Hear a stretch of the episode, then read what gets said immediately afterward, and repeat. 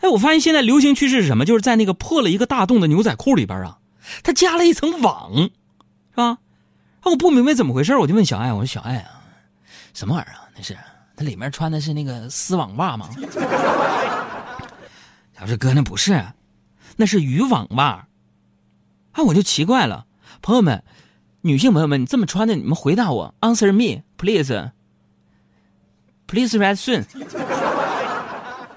你外面套个牛仔裤露窟窿，里边要穿一个渔网袜也是大窟窿，为什么？你图啥呀？保暖吗？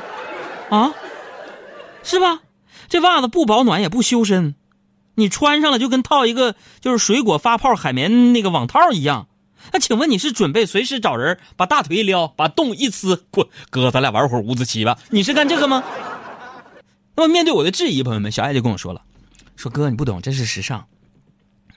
时尚，朋友们，虽然我不懂，但是今天，就土气横秋的杨哥要跟你们大家聊聊什么到底是时尚，哈。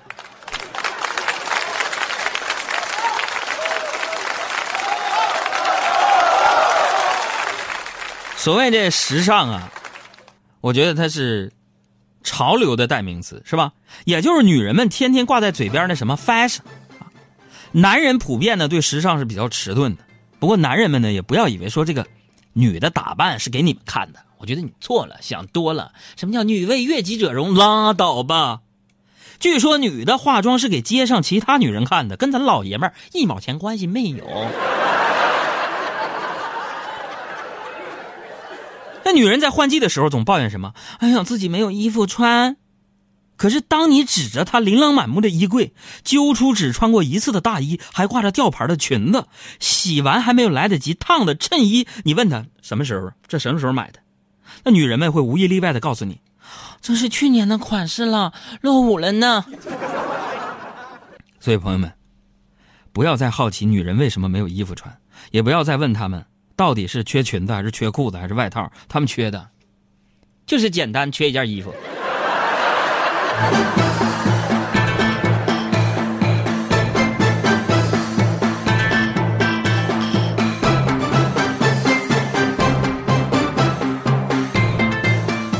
那么说起这个时尚啊，很多人会不自觉的把时尚跟钱呐、贵呀联系起来，但其实啊，我想说，真不这样。就每个时代呢。都有每个时代的时尚。我来到地球到现在，我一千零六十六岁了啊！唐宋元明清，大哥我都经历过。我给你们细数一下，不同朝代时尚是不一样的。你比如说战国时代流行啥呢？流行穿皮鞋。宋朝、明朝开始流行啥？戴假发。建国初期呢，流行中山装。七十年代喇叭裤，八十年代的蛤蟆镜，那都是当年的时尚啊。可就在每个时代的人都轰轰烈烈追求时尚的时候，我觉得我很幸运。我有幸娶到了一个与滚滚时尚逆流而上的女子，你们杨嫂。为什么逆流而上？你们杨嫂啊，这持续发胖，从我娶了她以后，胖了十七斤。我的天哪！她是，她不以为耻，反以为荣。为什么？她笃定的认为说，总有一天，说唐朝的以肥为美这种流行趋势还会转回来。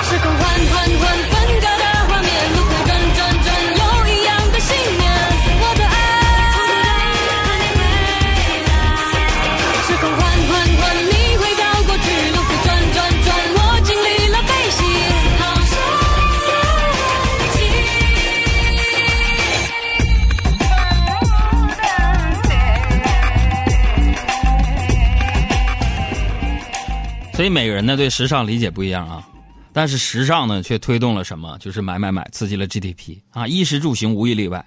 咱爸咱妈那个年代是吧？结婚流行三转一响，家里得配上自行车，那都是非常了不起的时尚先锋。等到八零后结婚的时候，汽车成了标配选项。就在所有人以为说这个自行车会消失的时候，托共享单车的福，朋友们，你们仔细看一下，自行车那种流行时尚又杀回来了。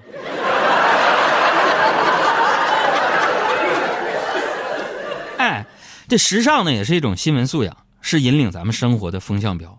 有人跟风，有人呢能判断风来的方向。就早早的下手创造时尚，是吧？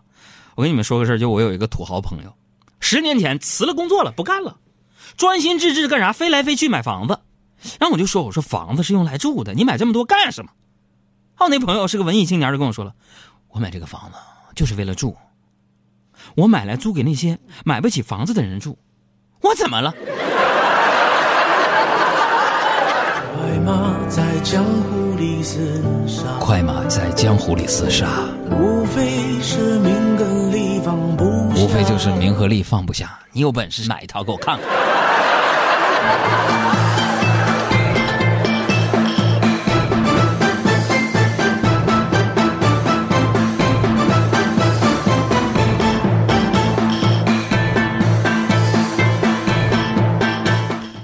说到这房子，这些年呢，你看炒房也成了一种时尚。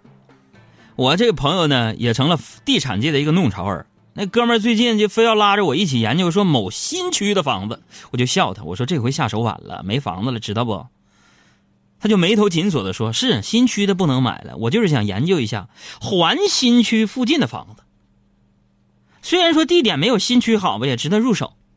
我寻思，就咱们不行，咱就试试啊，有那么万八块钱的积蓄。我说你环新区，你是想买郊区房等升值吗？你那个环新区的房子在哪个地区啊？他说环新区就是北京、天津，咱还是可以考虑一下，是吧？心中有江山的人，心中有江山的人，岂能快意潇洒？吓唬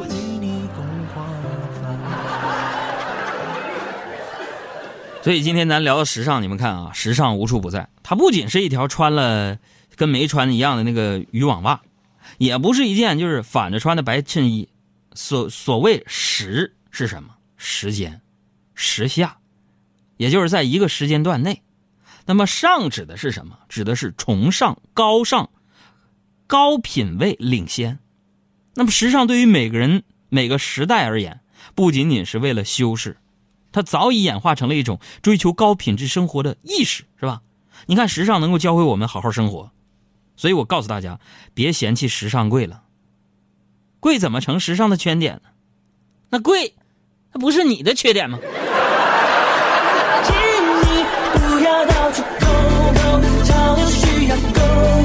不小心就没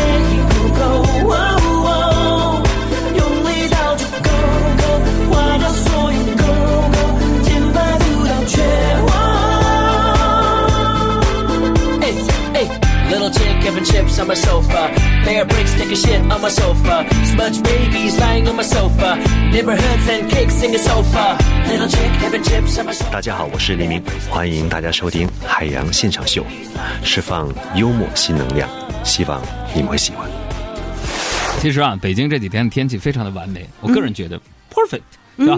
呃，你们是不是脱去秋衣秋裤之后才发现这样一个问题？嗯，就自己真的是腿粗，不怪秋裤。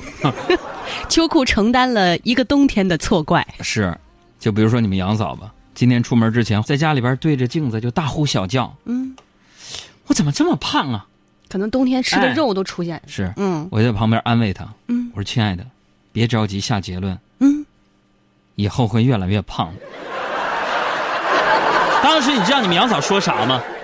我是不是给你点脸了？就这个。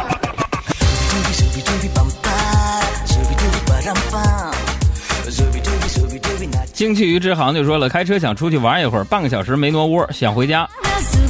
准确说不是想回家，是想上厕所嘛。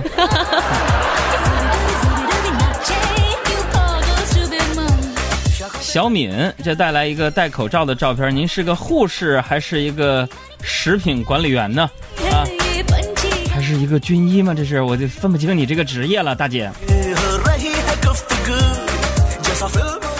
这个因为媒体工作的特殊性啊，你像咱们，嗯，就没有过什么什么清明啊、五一啊、端午啊、国庆之类的小长假。嗯，小长假是什么？是啊，不光是我啊，咱们工作室每个成员都是这样啊。对，我们就是按照正常的周一到周五上直播。对啊，啊，别人放假，自己上班的滋味什么感觉？嗯不好受啊。特别不好受。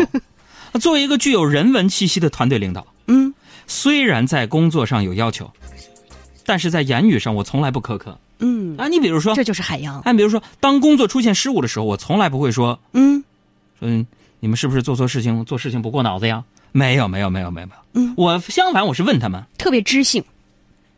你们可以给我一个有灵魂的工作的成果吗？或者说，小胡啊，你智商挺高的，拜托你用一下行不？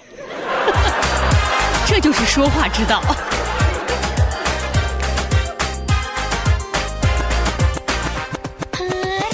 那除此之外呢，我经常会在微信里边儿给我们工作室的小伙伴们分享一些对工作有帮助的文章。嗯，这是领导以身作则嘛。哎，对对对，呃，虽然根据他们的反馈来分享，他们应该是从来都不看啊，呃，但我还是坚持的分享。啊嗯，我相信我的坚持早晚能有回报。嗯这不昨晚上吗？我本来是要给就是别人从微信上转两千块钱，嗯结果一不小心转错了，嗯转给小胡了，又不能撤回把我急死了。嗯哎，突然我灵机一动啊，我就不断的给他分享，就微信推送啊，刷屏的那种，是吧？大概有十几条吧。我寻思就是说，他看一大堆文章，就这推推走了，嗯过二十四小时没收我，啪我就回来了嘛。嗯，我估计就是他以为又是一堆文章，没仔细看。嗯啊，今天呢，由于对方没收，钱又回来了。果然，我觉得坚持就是有回报，你知道吗？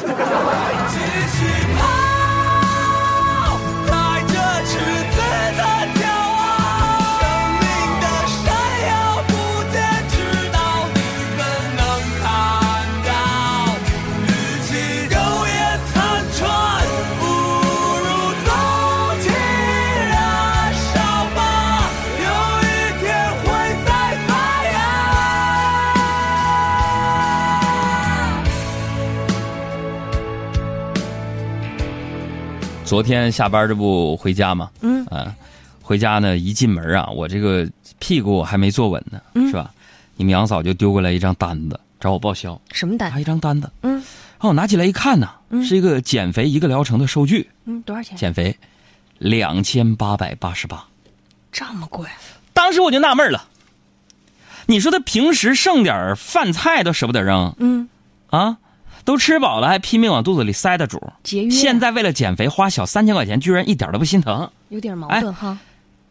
你说说你们女人啊，收音机前我们的会员朋友们、普通听众朋友们、会员朋友们，一边花钱一边吃喝一边减肥，一边熬夜一边护肤，像不像当年咱们数学课上那个，就是一边往水池里灌水一边放水，那个水池管理员？所以我断定那个水池管理员她一定是个女的。所以刚才我们说到女人啊，嗯，这个女人的钱，我觉得现在是很多商家必争之地。女人和孩子的钱是最好赚的，嗯，是吧？女人的钱比孩子的钱还好赚，为什么？你看，给自己给孩子花钱的时候，很多女人是连眨眼都不眨一下。嗯，就是愿意花钱。哎，你看现在商场里边，我注意，有非常多的什么，就是早教机构，嗯，对。对对哎嗯去逛个商场就能收到一堆传单。不，今天中午嘛，我在商场看到这样的一幕，嗯，一个妈妈牵着一个小女孩的手，孩子呢大概是四五岁的样子，他们就经过一个乐器培训机构，嗯，然后那个妈妈就两眼放光的就问呢问什么？说：“宝贝儿啊，你喜欢古筝、吉他、小提琴还有钢琴是吗那你？”女儿淡定。定的说：“妈妈，你不要乱花钱。”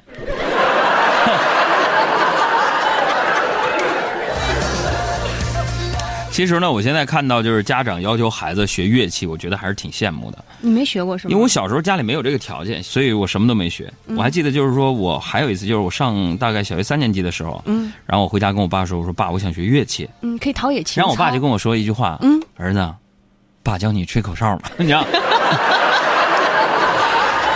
不用乐器，特省劲。是你还没完呢。啊然后我说我说爸呀，咱别吹吹口哨，我太熟熟了是吧？嗯，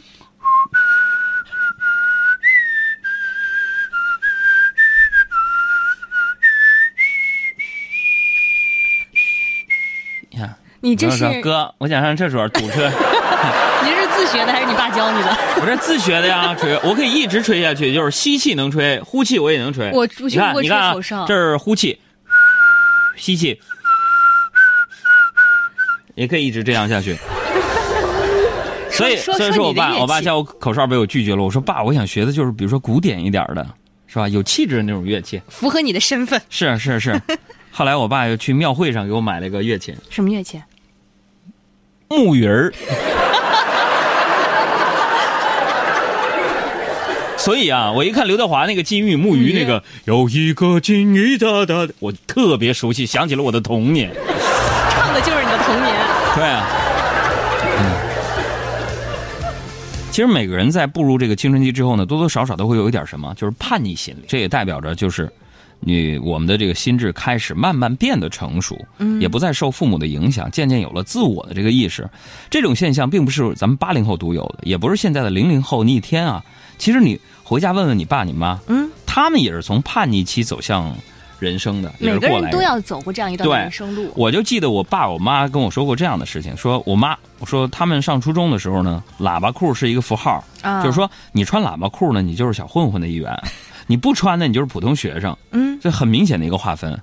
呃，可能你前一天呢还认真上课、刻苦学习，但是第二天你穿了一条喇叭裤，嗯，那在同学当中你就不一样了，怎么呢？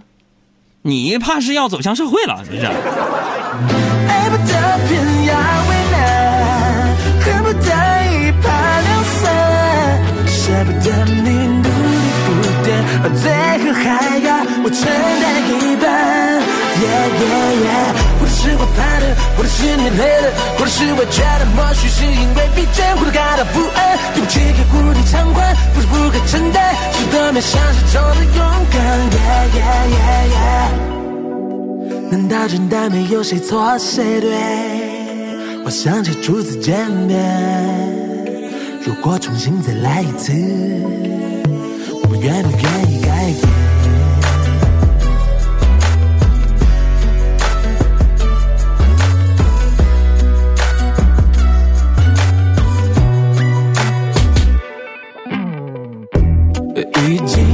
这么多年，心这一点一滴跑偏。原来我们哭过、笑过、爱过，都夸张了点，沉默反而太过明显。哦，控制多的学会收敛，但没了到那两个字，都还以为这只是错觉。分手别的孤寂体面，给我一层高的点，无需可怜。分分不不得的心酸，把你画的迁就，也怕到最后成了习惯。爱不得不想成全，恨不得一刀两断，舍不得进退让，全部让我分担一半。